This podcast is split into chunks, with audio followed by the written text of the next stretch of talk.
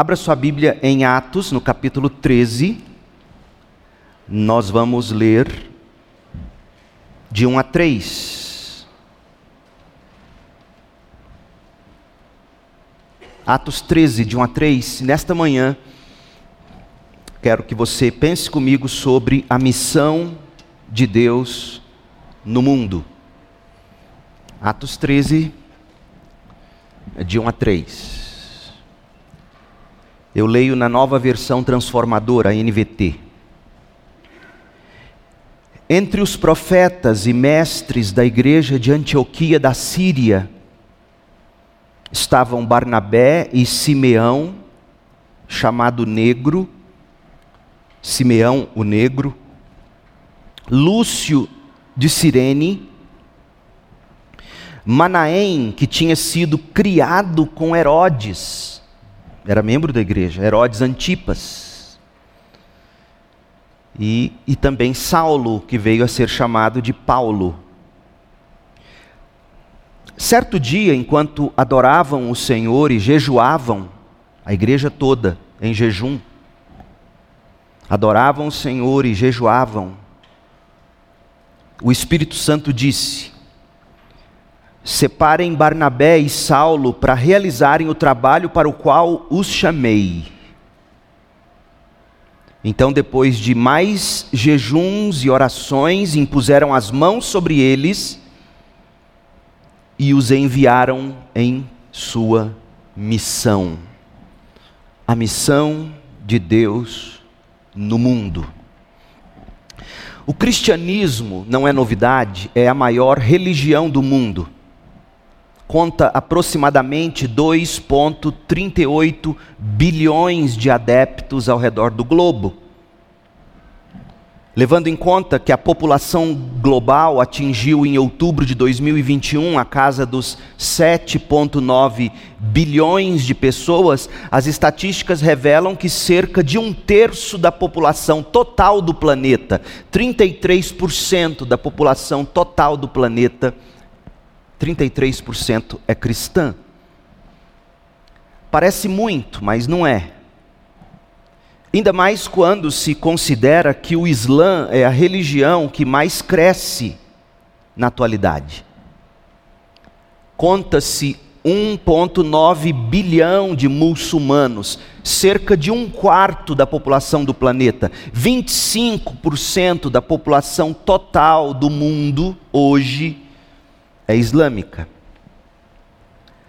Outro fator a se considerar: o cristianismo possui várias denominações, várias ramificações, sendo que a maior ramificação do cristianismo é o catolicismo romano. Ou seja, dos 2,38 bilhões de cristãos no mundo, cerca de 1,2 bilhão 50% é católico. Protestantes no mundo são 37%. Cristãos ortodoxos são 12% e outros 1,3%. Veja, não é muita coisa quando se fala em cristianismo. Críticos da fé cristã apostam que o, que o cristianismo está perdendo a força no mundo e que em breve deixará de, de ter supremacia na cultura, na moral social, na, na orientação pessoal das pessoas e, por fim, nas políticas públicas. A gente tem visto isso acontecer. O cristianismo perdendo força na cultura, na moral dos homens e mulheres, na orientação pessoal do indivíduo, nas políticas públicas. E por isso, os céticos, os críticos da, da religião dizem, é força de expressão que eu vou dizer, graças a Deus o cristianismo está perdendo força, né? Porque é mais ou menos assim. No lugar da fé ou da religião, e não pense você que abolir a fé cristã é abolir por completo qualquer pensamento religioso.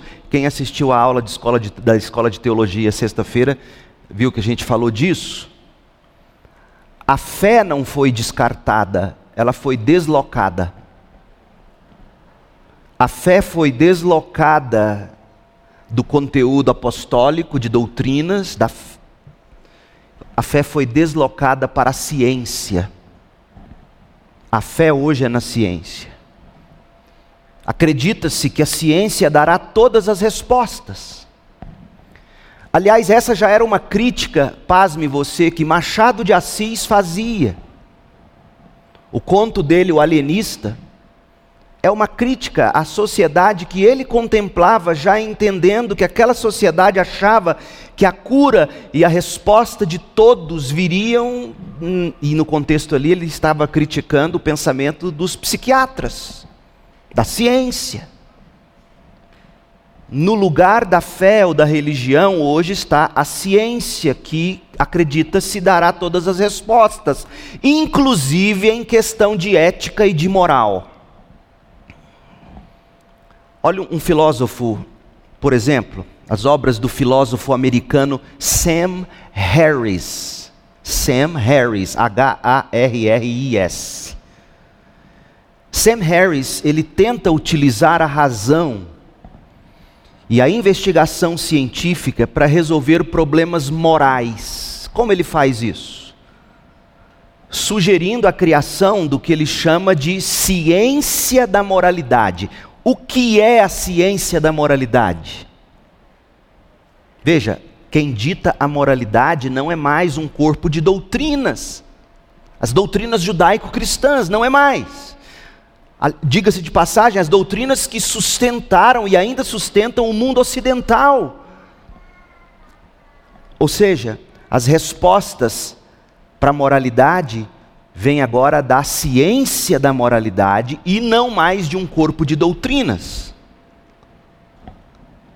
E se fundamenta no que a ciência da moralidade? Se fundamenta, pasme, no sentimento de bem-estar do indivíduo. É o sentimento de bem-estar do indivíduo que vai ditar o que é certo ou errado. Meu corpo minhas regras, por exemplo. Seja bom ou ruim o sentimento que me faz crer que determinada postura, atitude, escolha, decisão vai, vai me trazer algum bem-estar, não importa. Essa é a ciência da moralidade. Moral é você fazer o que te faz sentir bem. Essa é a aposta para o futuro. Já existem igrejas com esse tipo de evangelho. Mas em que os críticos da fé se fundamentam para prever o fim do cristianismo? Além do avanço da ciência, para dar resposta a todas as coisas, o que outrora não se tinha, não é verdade? Antes não, não tínhamos ciência.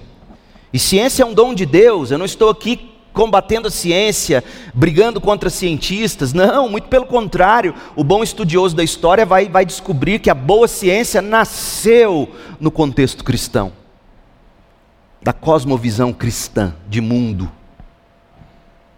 Além do avanço da ciência para dar resposta a todas as coisas, porque antes nós não tínhamos ciência e a gente ficava então somente com Deus para nos dar respostas.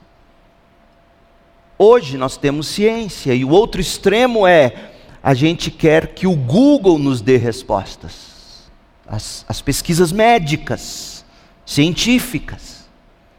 Então, além, além de, de, ter, de, colocar a ciência no lugar da fé, nesse sentido de, de Deus, os profetas do fim da religião leem como sinais do fim o estado da fé na Europa, ou a ausência da fé na Europa. E lembre-se de que a Europa é o berço do cristianismo ocidental.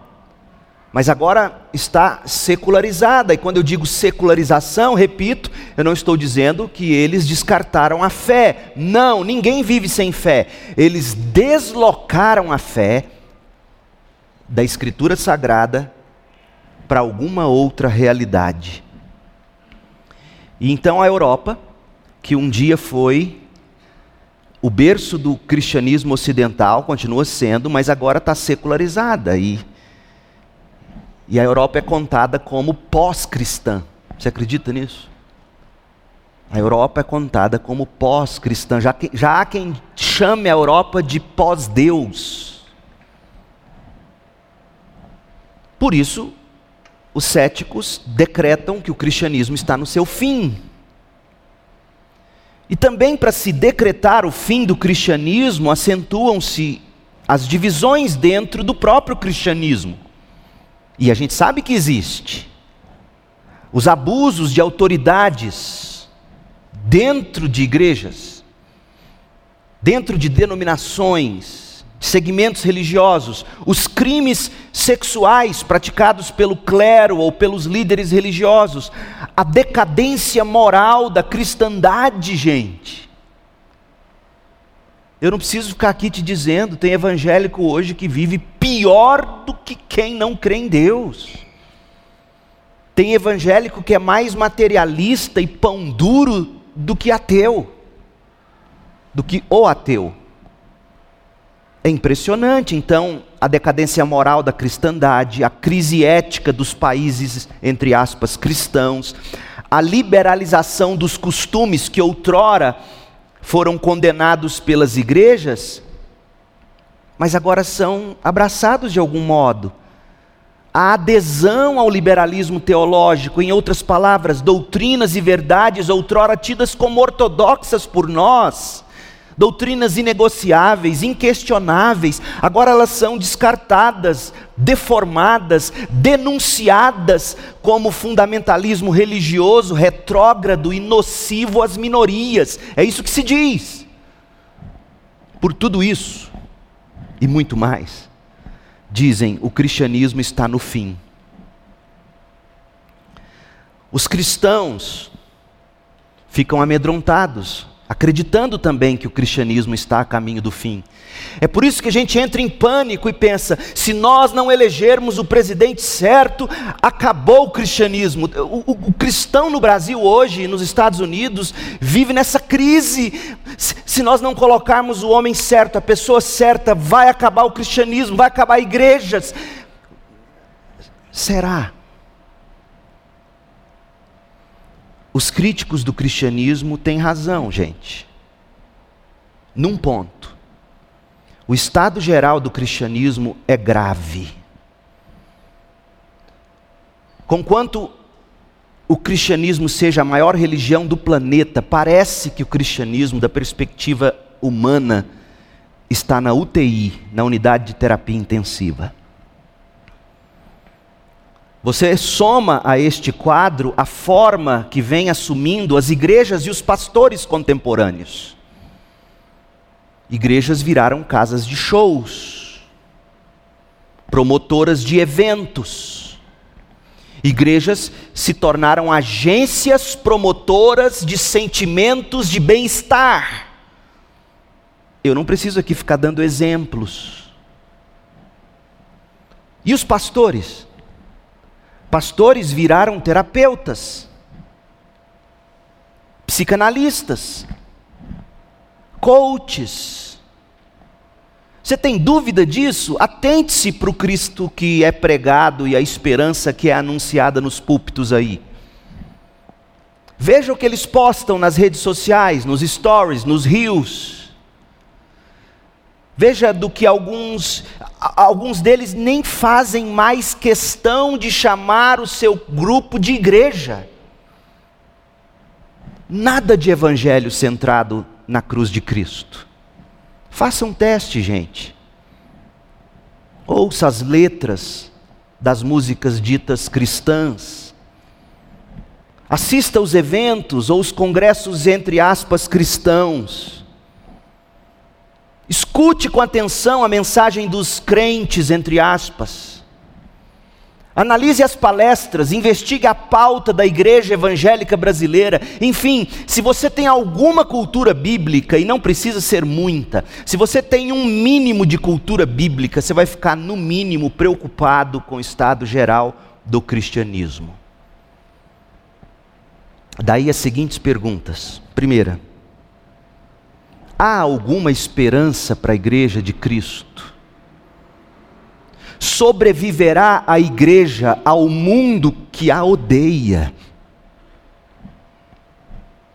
Terá a igreja que se permitir ser cooptada pelo sistema para ela não ser perseguida?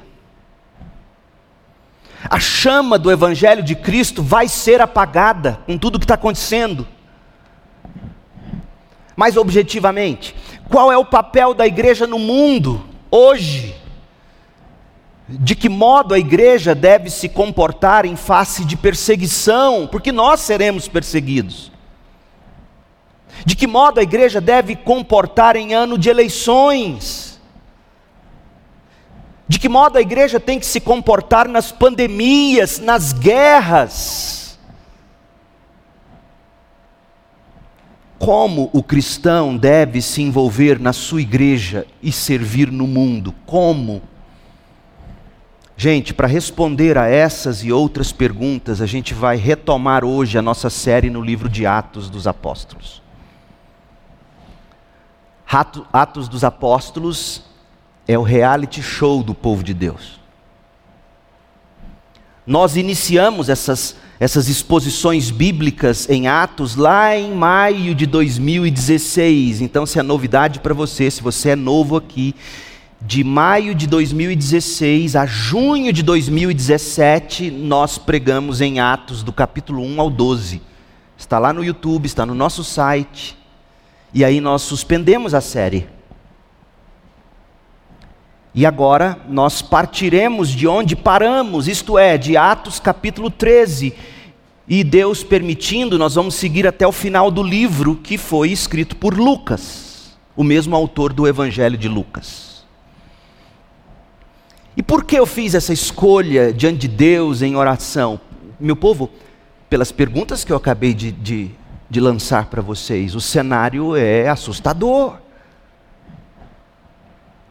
Como nós precisamos de Atos dos Apóstolos para saber como a igreja deve se comportar diante de tantas ameaças, que você conhece tão bem quanto eu. Como a igreja deve reagir, como a igreja deve agir, como a igreja deve ser e viver, qual deve ser a identidade da igreja e dos crentes envolvidos na igreja, servindo no mundo. Como nós precisamos de Atos, Atos vai nos ensinar isso. Porque, curiosamente, Atos capítulo 13 em diante é a igreja de Cristo entrando no mundo sem Deus. Porque até o capítulo 12, a igreja estava em Jerusalém, Judéia, Samaria, estava bem perto da igreja, digamos. Bem perto da religião judaica, bem, bem perto do temor do Senhor Deus de Israel, de algum modo. Mas a partir de Atos 13, a igreja está no mundão que a gente conhece. E, e, e, portanto, é extremamente atual e necessário o livro de Atos. Atos pinta para nós como era a igreja de Cristo em suas origens. Atos é a igreja old school. De que modo a igreja pregava, de que modo a igreja praticava o evangelho de que modo a igreja perseverava em meio às provações, em meio às corrupções políticas, judiciárias, como é que a igreja agia. Como é que a igreja perseverava em meio às provações? Como é que a igreja prevalecia em face dos desvios doutrinários? Como ela prevalecia em face das disputas ou divisões internas? Porque houve disputas, houve briga e briga séria entre Paulo e Barnabé. Chega num ponto, e a gente vai ver em breve, eles se separam. Imagina você, Paulo e Barnabé brigados por um momento. E não foi por questões doutrinárias. Foi por questão de temperamento. Um era mais paciencioso do que o outro. Está lá em Atos 15. Como é que a igreja conseguiu vencer todas essas coisas? Como ela conseguiu vencer o mundo? Atos dos Apóstolos aponta para nós como deve ser uma igreja local, como deve ser a segunda igreja batista em Goiânia nesta época, ou neste lugar, ou em qualquer época. De que modo o corpo de Cristo deve se expressar? pelo que a nossa igreja deve batalhar. Será mesmo que a nossa pauta é eleger os políticos certos? Será que esse é o nosso chamado, gente? Independentemente da cultura em que nós estamos inseridos ou dos costumes que a nossa cultura adota, como deve ser, como deve viver, como deve batalhar, pelo que deve existir a igreja, como ela deve funcionar. Claro que nós não temos em Atos um modelo de igreja, mas nós temos em Atos princípios inegociáveis para a sobrevivência da igreja, para a relevância da igreja cristã no mundo. Princípios que, se adotados, nos tornarão relevantes, mesmo que o mundo não reconheça. Porque é isso que a gente vai descobrir. Como é que termina o livro de Atos? Você se lembra? Paulo estava preso em Roma. Atos termina com Paulo preso e preso por, um, por uma roubalheira, por suborno, por bagunça, por inveja judiciária. Nada novo debaixo do sol. Paulo está preso em Atos 28, mas Lucas faz questão de escrever que, conquanto Paulo estivesse preso, a palavra de Deus estava livre, porque ele estava pregando de todo modo, pessoas vinham aonde ele estava. Lucas dizendo: podem até prender o homem, mas jamais acorrentarão a palavra do Evangelho. Essa é a relevância da igreja, gente. A relevância da igreja não significa que o mundo reconheceu Paulo e chamou Paulo para dar palestras nas grandes companhias desse planeta como maneira de fazer a empresa ser bem sucedida. Tem igreja pensando que isso é relevância. De que modo a igreja deve ser relevante no mundo? Qual é o padrão bíblico para a igreja de Cristo prosseguir sem que a chama do Evangelho de Jesus Cristo se apague? Livro de Atos. Vamos a Atos. Faz três meses que a gente celebrou o Natal. Três meses. Você acredita nisso? Quase três meses. Dois meses e quase lá. Nessa época do ano, no Natal, os cristãos se concentram no quê? No significado da vinda do Filho de Deus ao mundo. O espírito do que nós celebramos no Natal, o espírito da vinda de Cristo ao mundo, foi resumido pelo Lucas que escreveu Atos. Qual é o espírito do Natal? Lucas 19:10, que diz: "Porque o Filho do homem veio buscar e salvar os perdidos". Essa é a missão de Jesus. Essa foi a missão de Jesus.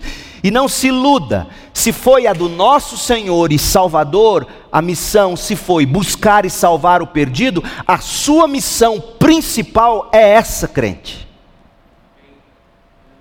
Você estuda para passar em vestibular, mas a sua missão última é buscar e salvar perdidos. Você estuda para passar em concurso? Sim, mas a sua missão última é buscar e salvar os perdidos. Tudo na sua vida é dirigido pela sua missão: buscar e salvar os perdidos para a glória de Deus. Portanto, a vinda de Jesus foi uma missão de busca e salvação. O Filho do Homem veio buscar e salvar os perdidos. Buscar e salvar de quê? Buscar e salvar dessa vida sem sentido, sem significado, onde eu não sinto bem-estar. Não, buscar e salvar da ira vindoura de Deus. 1 Tessalonicenses 1,10. Leia, não, não, tome minhas palavras como certas, se não tem fundamento bíblico. 1 Tessalonicenses 1,10. Buscar e salvar de que o perdido? 1 Tessalonicenses 1,10 também comentam como vocês, Tessalonicenses, Paulo escreve, esperam do céu a vinda de Jesus. A grande esperança dos Tessalonicenses não era que o Império Romano fosse governado por um crente. A grande esperança era o céu rasgar e Jesus chegar. Ô oh, igreja evangélica, ô oh, essa é a nossa maior esperança. O Filho de Deus, a quem Deus ressuscitou dos mortos e que nos livrará, nos salvará da ira que está para vir. Salvos do quê? Da ira de Deus que está para vir. O Natal é uma época para se estimar, para se exultar nessa característica de Deus. Deus busca e salva os perdidos. Deus em missão, isso é o Natal. Deus não é indiferente, Deus não é passivo, Deus não é hesitante. Em outras palavras, Deus nunca entra no modo de manutenção. Guarde bem essa expressão. Deus nunca entra no modo de manutenção, como a maioria dos crentes e igrejas, não é que eles entram, é que eles vivem em modo de manutenção. Deus está em missão. A missão de Deus, buscar e salvar o perdido. Esse é o significado do Natal, foi isso que nós celebramos no último 25 de dezembro, e é algo de que jamais devemos nos esquecer todos os dias do ano. Lucas 19, 10: O Filho do Homem veio em missão buscar e salvar os perdidos da ira vindoura de Deus. Deixa seu coração marinar nessa verdade, crente. Isso tem que mudar a forma como você pensa carreira, casamento, namoro, compras. Atos dos Apóstolos é a celebração do Natal em modo operante. Guarda essa expressão. Nós não somos modo de manutenção, nós somos modo operante. Atos é a celebração do Natal em modo operante. Quem escreveu que a missão de Jesus no mundo é buscar e salvar o perdido? Quem? Lucas. Quem escreveu Atos? Lucas. Atos desembrulha Lucas 19:10. Atos mostra para nós como a igreja entrou em modo operante, buscando e salvando o perdido. Se você quer descobrir como é a igreja que busca e salva o perdido, como é o crente em missão, em modo operante, olhe para Atos.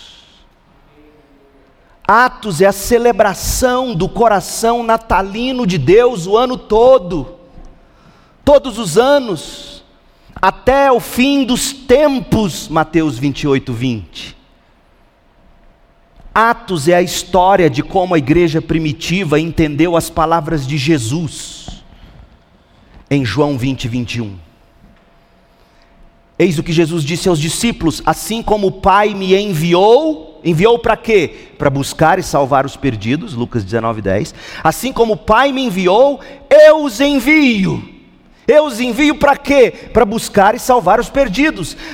Do modo como o Pai me enviou e me colocou em modo operante, eu coloco vocês. Atos é a história de como a missão de Deus no mundo, ao enviar Jesus, se desdobra na missão da igreja nesse mesmo mundo. Se você quer encontrar uma missão para a sua vida, Atos dos Apóstolos. Não há outro livro. John Piper, meu bom velhinho, John Piper disse crer que o livro de Atos está no Novo Testamento para evitar que a igreja se paralise, para evitar que a igreja fique estagnada. Atos está na Bíblia para evitar que a igreja se conforme e entre em modo de manutenção com todas as engrenagens internas funcionando, programas que servem muito bem, obrigado, aos membros em modo de manutenção. Tem muita igreja em movimento, mas que já morreu. Modo de manutenção é morte.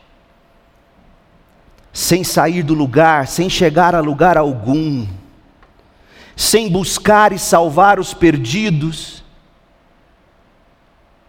da sua vizinhança, da sua cidade, do seu estado, país e do mundo, sem buscar e salvar pessoas de todos os povos, tribos, línguas e nações. Povos, tribos, línguas e nações não se aplicam apenas aos povos, tribos, línguas e nações do mundo. Quem vive num contexto urbano como nós lida com línguas diferentes o tempo todo. Tem algumas gírias que você não vai entender, nem eu. Tem algumas pessoas que são que vivem num contexto, num círculo de amizade que é uma tribo em si mesma. Eu não estou exagerando não, os missiólogos já falam nesses termos. Existem povos dentro de Goiânia, existem tribos dentro de Goiânia, existem línguas dentro do seu condomínio. Existem nações ao seu redor. E se você não conseguir transpor essa barreira de povos, tribos, línguas e nações no seu contexto, não venha falar para mim de missões mundiais ou nacionais. É hipocrisia.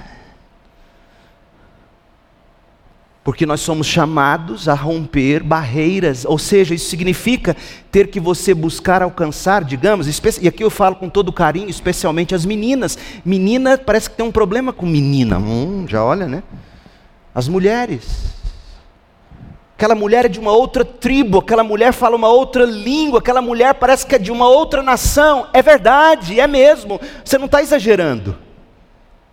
Mas a gente é chamado a buscar e salvar povos de todos os povos, tribos, línguas e nações. A mesma coisa os rapazes, os homens. Os jovens falam uma língua diferente dos adultos de hoje, dos idosos de hoje, e vice-versa. E o chamado do crente é, é cruzar o tempo inteiro essas barreiras. Do contrário, campanhas de missões mundiais vai ter se tornado para nós um programa de igreja,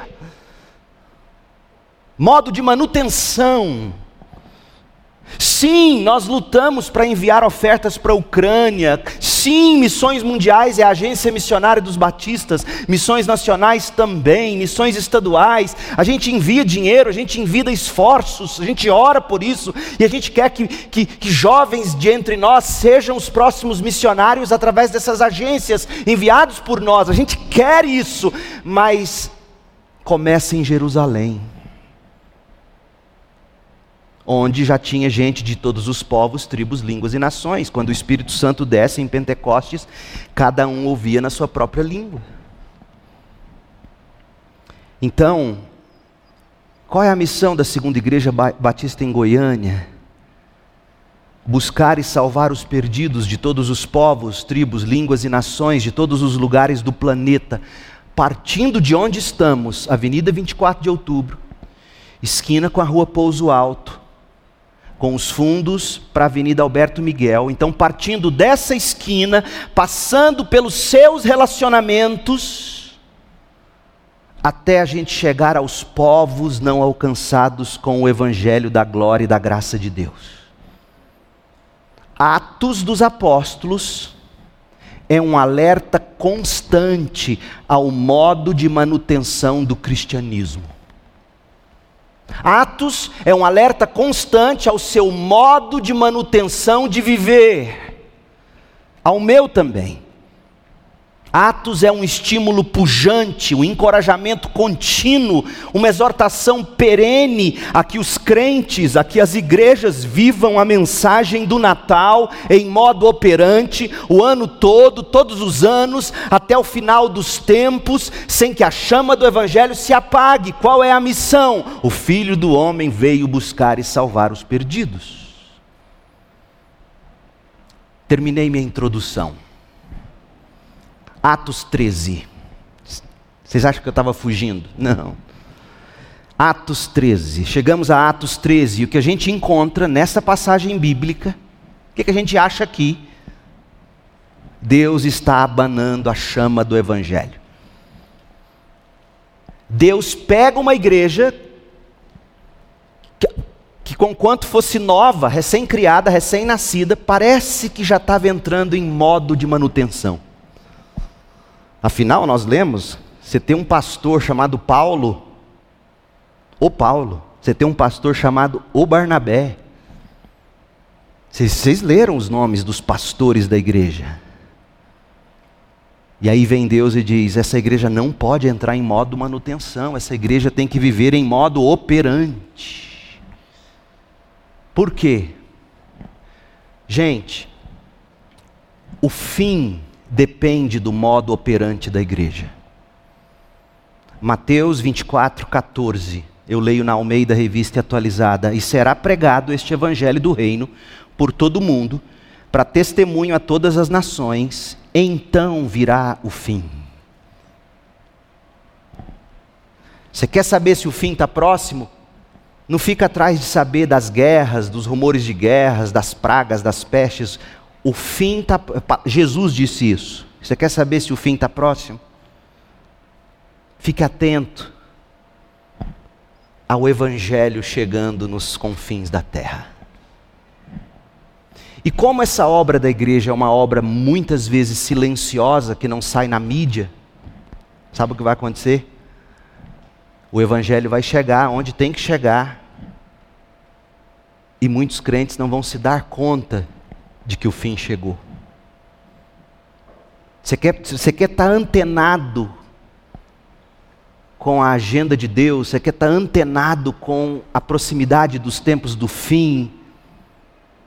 Esqueça as guerras, as pragas, as pestes, as pandemias, elas existem, existirão e vão existir. Meça a temperatura não pelas guerras e pandemias, meça a temperatura pelo modo operante das igrejas. Está muito longe de Jesus voltar com igrejas frouxas em manutenção como as nossas. Está muito longe. Por que, que eu digo isso? Porque o Evangelho não vai chegar onde tem que chegar com igrejas assim, com crentes assim, que não pagam para ver, com crentes que acham que é mais importante eles viverem um bem-estar cristão do que buscar e salvar os perdidos. O evangelho que busca e salva os perdidos há de chegar aos confins da terra. E ele vai chegar aos confins da terra pela mobilização missionária da igreja. E o que a gente vai ver em mais detalhes na semana que vem.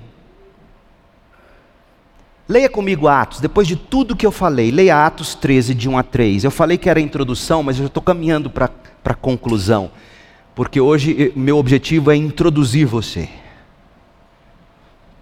Atos 13, de 1 a 3. Entre os profetas e mestres da igreja de Antioquia da Síria estavam, olha os pastores, os presbíteros daquela igreja. Barnabé e Simão, chamado Negro, Lúcio de Cirene, Manaém, que tinha sido criado com Herodes Antipas, e Saulo.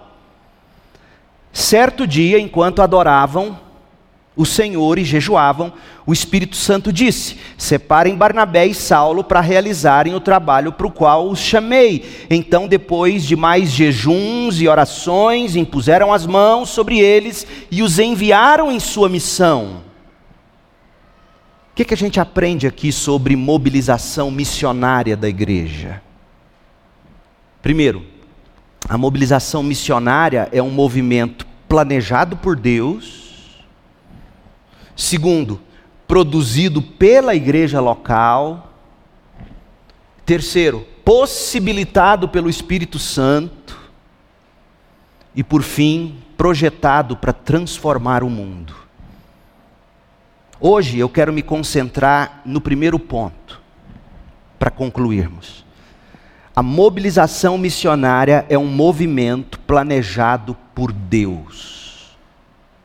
Nós vamos mergulhar nesses pontos 2, 3 e 4 na próxima mensagem, mas agora veja comigo a mão de Deus na mobilização missionária. Você acha que missões começou em Atos? Você se engana. A mão de Deus, mobilizada missionariamente falando, começou no Éden, após a queda. A Gênesis, leia Gênesis, olha o modo operante de Deus. Deus sempre foi um Deus em modo operante, nunca em modo de manutenção. É uma vergonha, para não dizer uma tragédia, crentes que vivem a vida em modo de manutenção. Eu vou mantendo aqui, meu, até porque a vida está dura, eu, eu vou dando um jeitinho de viver. A vida sempre foi dura para o povo de Deus. Gênesis 3, verso 8. Quando soprava a brisa do entardecer, o homem e sua mulher ouviram o Senhor Deus em modo operante. Deus andando, caminhando pelo jardim. Esconderam-se de Deus. Então o Senhor Deus chamou o homem e perguntou: Onde você está? Não que Deus não soubesse. Deus queria que Adão e Eva caíssem em si e concluíssem: Meu Deus, afastamo-nos, fomos destituídos da glória de Deus. Onde você está? Verso 11: Quem lhe disse que você estava nu? Ainda no 11: Você comeu do fruto da árvore que eu lhe ordenei que não comesse? Verso 14: Então o Senhor Deus disse à serpente, e aí Deus vem dando as sentenças por causa do pecado.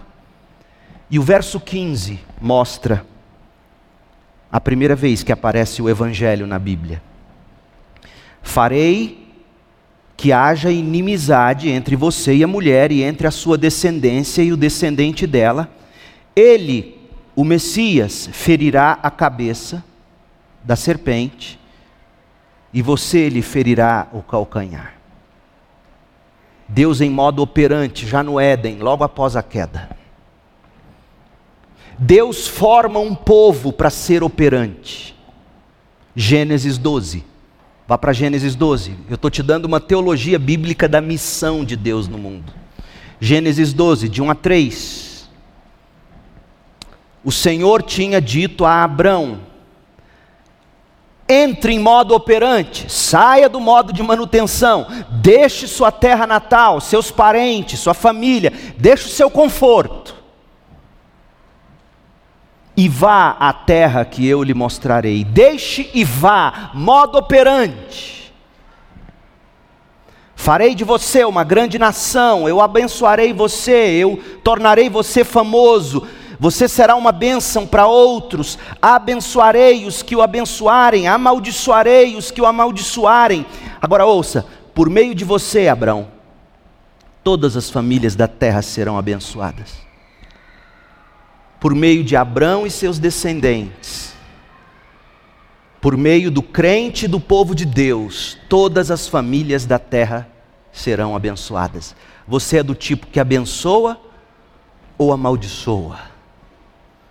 Porque Deus te dá bens, fama, honra. Deus te engrandece em alguns casos, a propósito. Não, nem todos os crentes ficam ricos e são engrandecidos.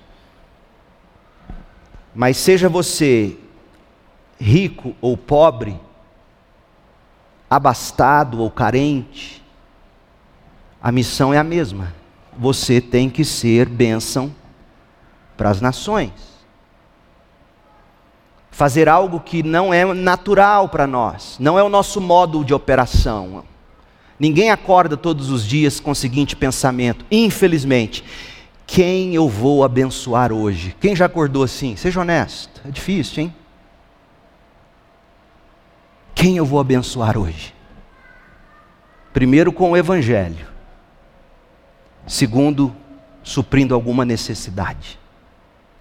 Esse é o nosso chamado, esse é o modo de operação da igreja e do crente.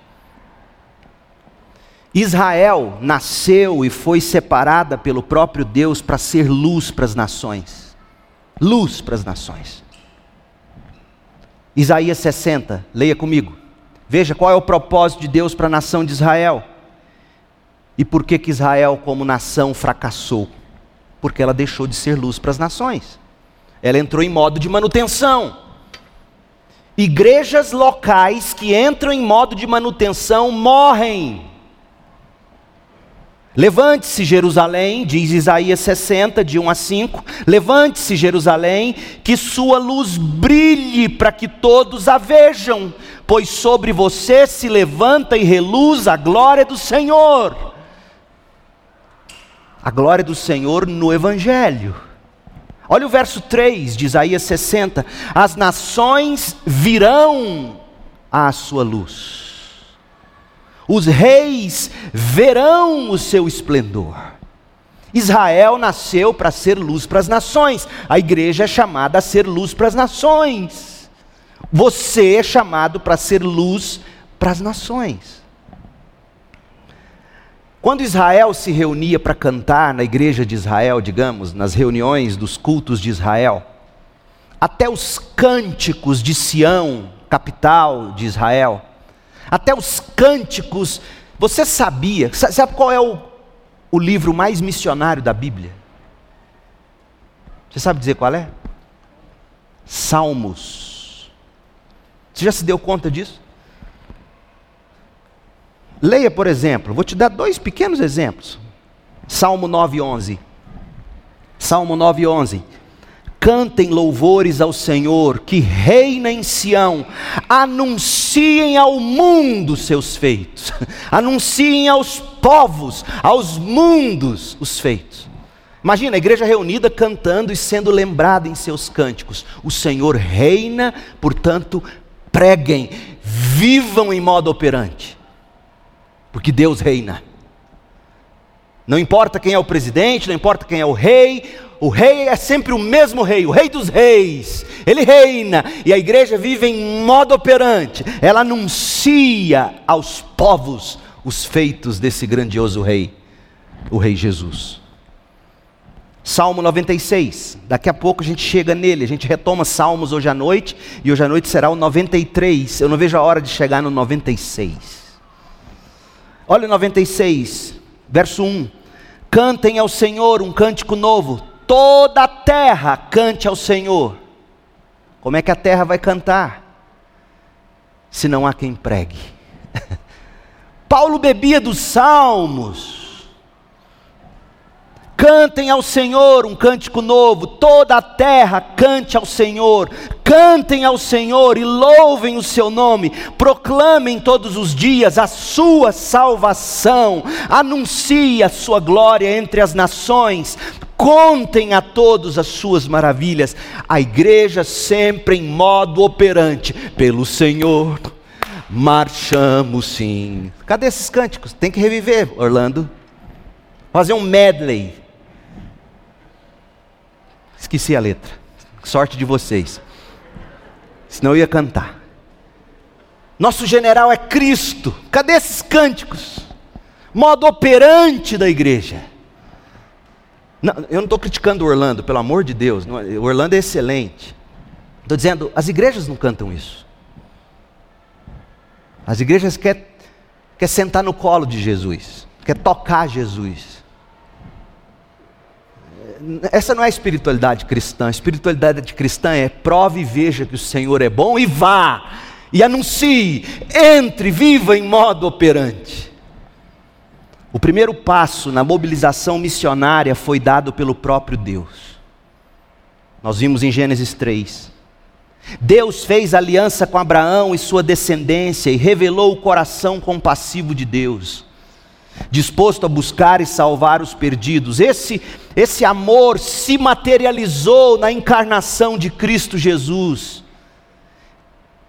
Jesus se fez homem, viveu sem pecado, morreu, ressuscitou e está exaltado no céu. Olha o que diz o cântico messiânico, o cântico do servo sofredor em Isaías. Olha para que, que serve o Messias e a sua mensagem. Isaías 42, 6. Leia comigo. Eu, o Senhor, o chamei para mostrar minha justiça eu o tomarei pela mão e o protegerei, eu darei a meu povo Israel como símbolo da minha aliança com eles, e você será para guiar as nações, luz para guiar as nações, abrirá os olhos dos cegos, libertará da prisão os cativos, livrará os que estão em calabouços escuros. O Messias entrou, chegou chegando em modo operante.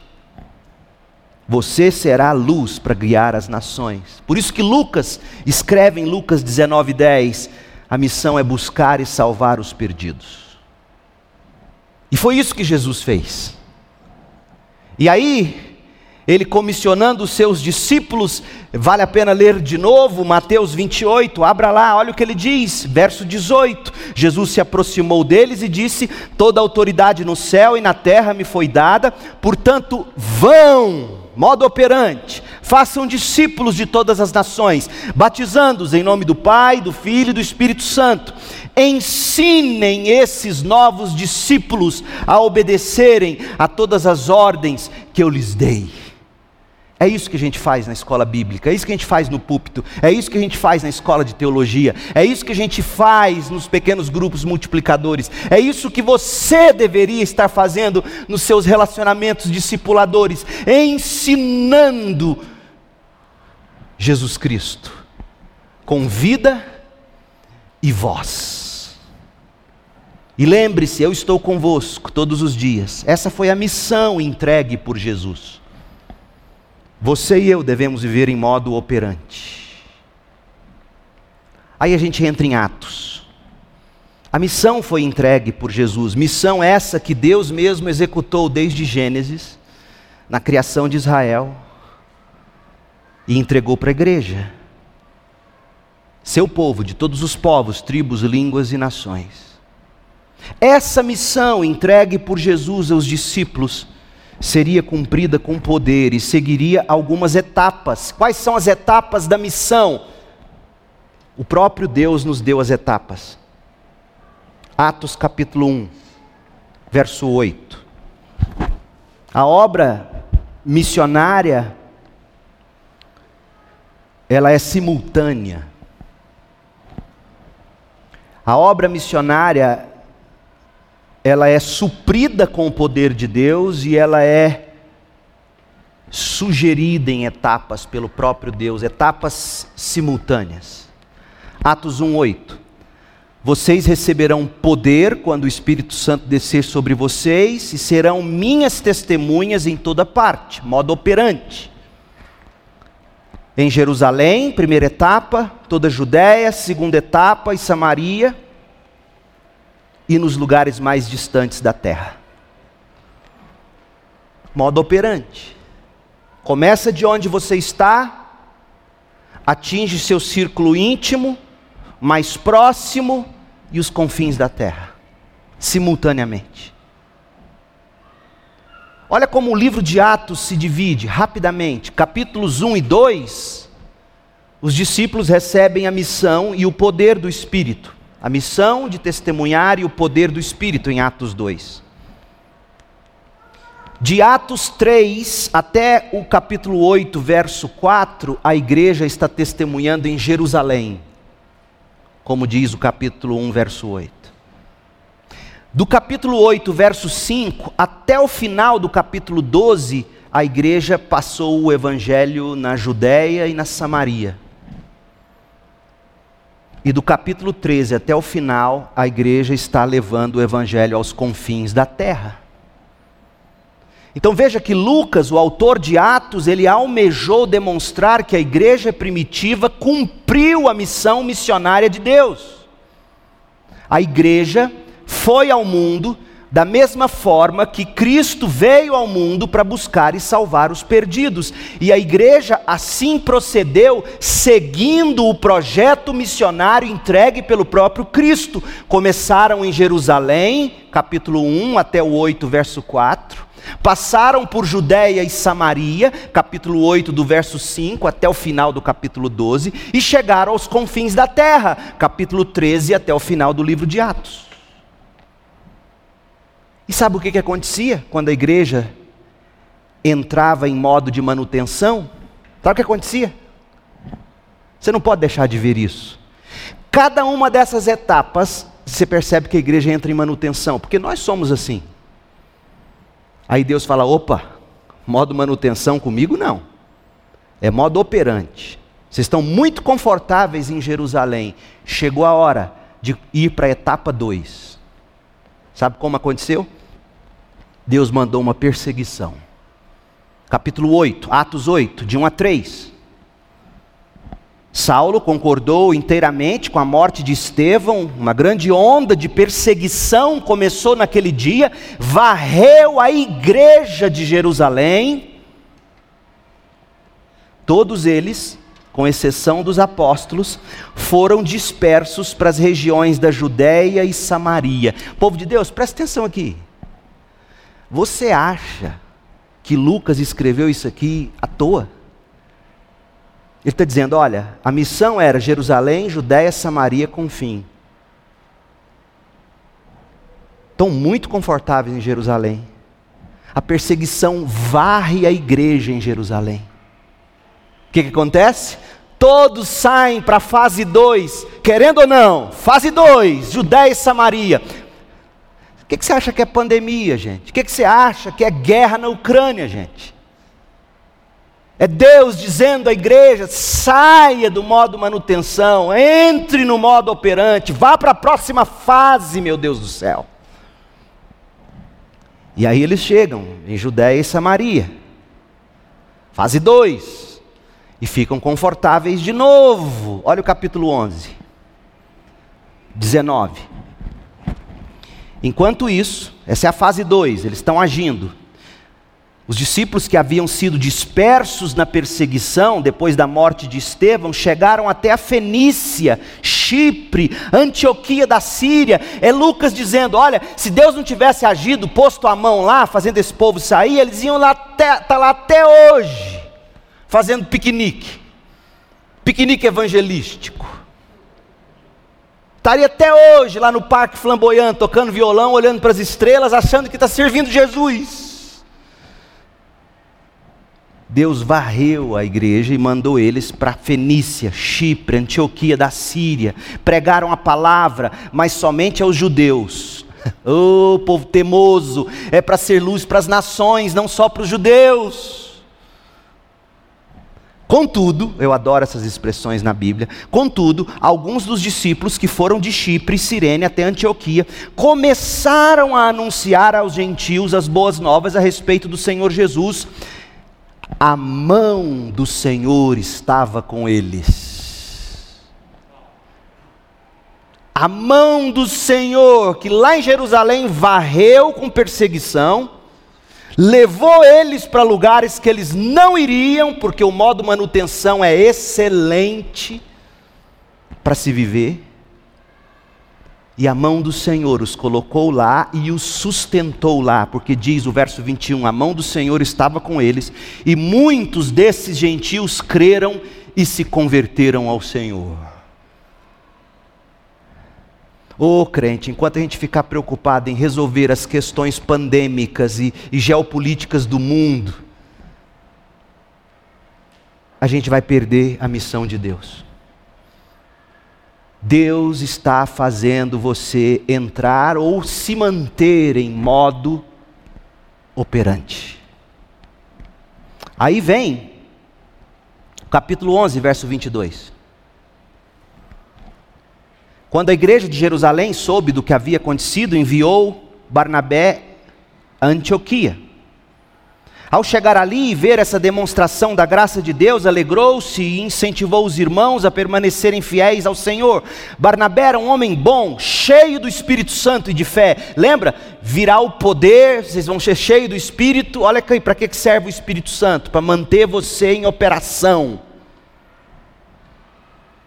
E uma grande multidão se converteu ao Senhor. Então Barnabé foi a Tarso procurar Saulo, quando o encontrou, levou-o para Antioquia. Por isso que eu estou lendo esse texto. Antioquia é o nosso texto. A igreja sobre a qual a gente lê no capítulo 13 é essa igreja que, que Paulo, agora trazido por Barnabé, em modo operante, começa a servir em Antioquia. E ali permaneceram com a igreja um ano inteiro, ensinando as muitas pessoas. Foi em Antioquia que os discípulos foram chamados de cristãos pela primeira vez. Durante esse tempo, alguns profetas viajaram de Jerusalém a Antioquia. Um deles, chamado Ágabo, pôs-se em pé numa das reuniões e, e, predisse pelo Espírito que uma grande fome viria sobre todo o mundo romano. Gasolina 10 reais, nada novo debaixo do sol, meu povo. É só você ler a Bíblia. Uma grande fome. E o que a igreja fez? Entrou em modo manutenção? Não! Aí que ela operou. Então, isso se cumpriu durante o reinado de Cláudio, o imperador. Então, os discípulos de Antioquia decidiram enviar uma ajuda aos irmãos na Judéia, cada um de acordo com as suas possibilidades. Foi o que fizeram, enviando as doações aos presbíteros por meio de Barnabé e Saulo.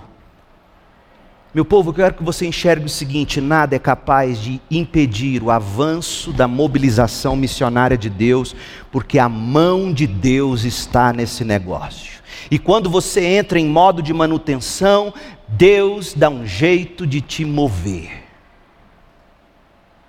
O nosso texto é Atos 13. Atos 11 termina com a igreja de Antioquia da Síria enviando oferta para a Judéia. Atos 11. Atos 13 volta a falar da igreja em Antioquia, como a gente leu, e a gente vai mergulhar semana que vem. E o que você tem em Atos 12 é interessante. Se você ler o último versículo do, de Atos 11 e pular para o primeiro versículo de Atos 13, você vai descobrir que Atos 12 é um parênteses.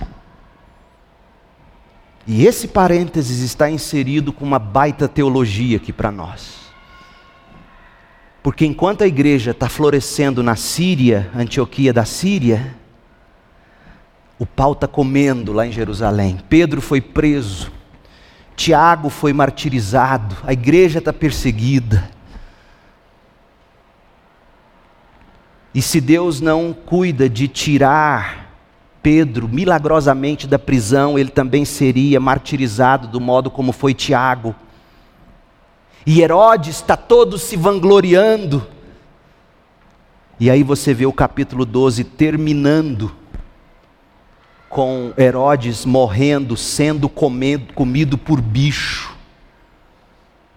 É Deus dizendo para nós, igreja, mantenha-se em modo operante, não se preocupe com governos, com pandemia, com fome, com, com faltar dinheiro, com recurso, não se preocupe, eu cuido dos meus, mantenha-se em modo operante. Se for preciso, eu mando o bicho comer o Bolsonaro, eu mando o bicho comer Lula, eu faço isso, diz o Senhor. Mas a igreja tem que se manter em modo operante. E aí termina o capítulo 12, leia, verso 24. Enquanto isso, enquanto o quê? Pedro está sendo solto, gente está morrendo lá em Jerusalém, Herodes está sendo comido de bicho. Enquanto isso, Enquanto o mundo está chacoalhando em guerras, enquanto o mundo está passando fome com pandemias, enquanto isso, a palavra de Deus continuava a se espalhar e havia muitos novos convertidos. O único negócio que não vai quebrar nesse mundo chama-se expansão missionária. Você quer investir seu recurso e quer ter lucro? Missão entre em modo operante. Commodities vêm e vão, a palavra de Deus permanece para sempre. A palavra de Deus continuava a se espalhar e havia muitos novos convertidos. Quando Barnabé e Saulo terminaram sua missão em Jerusalém, voltaram para Antioquia, levando consigo João Marcos. E aí a gente chega em Atos 13, que a gente continua semana que vem. O que eu queria que você visse hoje, a mão de Deus fazendo a missão de Deus se cumprir, de Gênesis a Atos. O negócio de Deus é um só, desde o início: buscar e salvar os perdidos. E quando a gente entra em modo de manutenção, ele, ele põe um espinho na carne. uma fome, uma perseguição, uma enfermidade, um, um cutucão aqui, um ali, para dizer: bora! Não chegamos em casa ainda. E aí o que nós vamos ver na semana que vem é que essa mobilização missionária, que é impulsionada e sustentada pela mão de Deus, essa mobilização é produzida pela igreja no poder do Espírito para transformar o mundo. Mas eu quero que você leve três aplicações para casa. Primeira, a missão da Segunda Igreja Batista em Goiânia está diretamente relacionada à missão de Deus: buscar e salvar o perdido. Deus é missionário e nós também. Deus enviou profetas e o próprio Filho enviou apóstolos e nós enviamos discípulos, pastores. A melhor maneira de nós influenciarmos o Brasil é que os adolescentes e jovens, as crianças dessa igreja, discipulados no Evangelho, saiam daqui, entrem nas universidades e trabalhem. Fruto do discipulado da Igreja Batista a sua igreja e das outras que propagam e discipulam com o Evangelho. É assim que você vai ver acontecer em Atos. Nossa missão é investir em gente que vai ocupar as posições sociais, vai servir no mundo para a glória de Deus. Nossa obra não é mobilização política, é mobilização missionária. Discípulos Deus despeja recursos em nós e nós despejamos recursos na obra do Senhor. Ai, nós estamos com um plano novo, o tempo não me deixa correr e falar, mas um projeto de podcast que a gente está criando, e, e as coisas custam caro. E os neguinhos aí, igreja que não prega o evangelho, fazem, tem tudo da melhor qualidade, e a gente aqui com o evangelho puro e genuíno, mas os crentes em modo manutenção, sustentando seus luxos e confortos. Se você quer saber aonde investir seu dinheiro, não é o Ícaro de Carvalho que vai te ensinar. Procure um bom pastor, ele vai te dizer aonde está precisando de recurso para a obra de Deus. Povo de Deus, nosso modo de investir dinheiro não é igual o que o Ícaro diz, é diferente. Olhe para Atos. Povo de Deus, Deus despeja recursos e nós investimos nosso dinheiro, nossos bens, nossos dons, nossos talentos. Deus enviou o Messias e nós proclamamos esse Messias. Cristo crucificado é a nossa mensagem. E mobilizar, capacitar e enviar pessoas é algo que a gente jamais pode perder de vistas, individualmente e coletivamente como igreja. Essa é a sua missão. É onde você tem que investir seu tempo, seu dinheiro, sua carreira, seus afetos. Esse é o parâmetro para você escolher namorado, namorada, para você manter seu casamento. Deus veio buscar e salvar o perdido.